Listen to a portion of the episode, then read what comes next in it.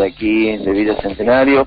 En la oportunidad, la ingeniera Aida Ayala justamente está repasando un poco lo que es la actividad de integración con los niños y adolescentes del lugar. Sí, buenos días. La verdad que una jornada de Integramor, este, con chicos de Crecer con Todos y otros jardines de infantes, compartiendo juegos. Bueno, eso tiene que ver con políticas que tienen a la integración, a la inclusión y además este, fortalecer a la familia, fortalecer los, este, digamos, los, los sentimientos, este, la integración entre los docentes, los padres, los niños y el Estado. Así que bueno, estas jornadas que se replican siempre en todos los lugares de la ciudad, bueno, estamos compartiendo acá en esta plazoleta de la democracia este de Día Centenario. Correcto, ingeniera. ¿Esta actividad se va a repetir en los barrios, en la gran barriada de Resistencia también?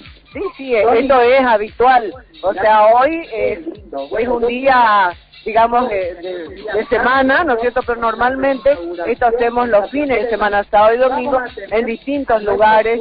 Ahora los niños, ese programa, y dentro de ese programa, bueno, estas jornadas de inclusión. Por último, ingeniera, para repasar un poco su actividad política, cómo está marchando justamente su visita al interior de la provincia. Bueno, nosotros estamos recorriendo, decimos en estos tiempos que no son electorales, es bueno generar vínculos con todos los sectores del interior y de la de la misma ciudad de Resistencia, pero bueno, esto es una constante acá, es parte de mi trabajo y en el interior este, estamos recorriendo cada uno de los pueblos y parajes, creando, generando vínculos con la sociedad toda. Ingeniera, muchísimas gracias por conversar con nosotros. Gracias a ustedes. Ahí estaba la palabra entonces de la ingeniera Aida Ayala.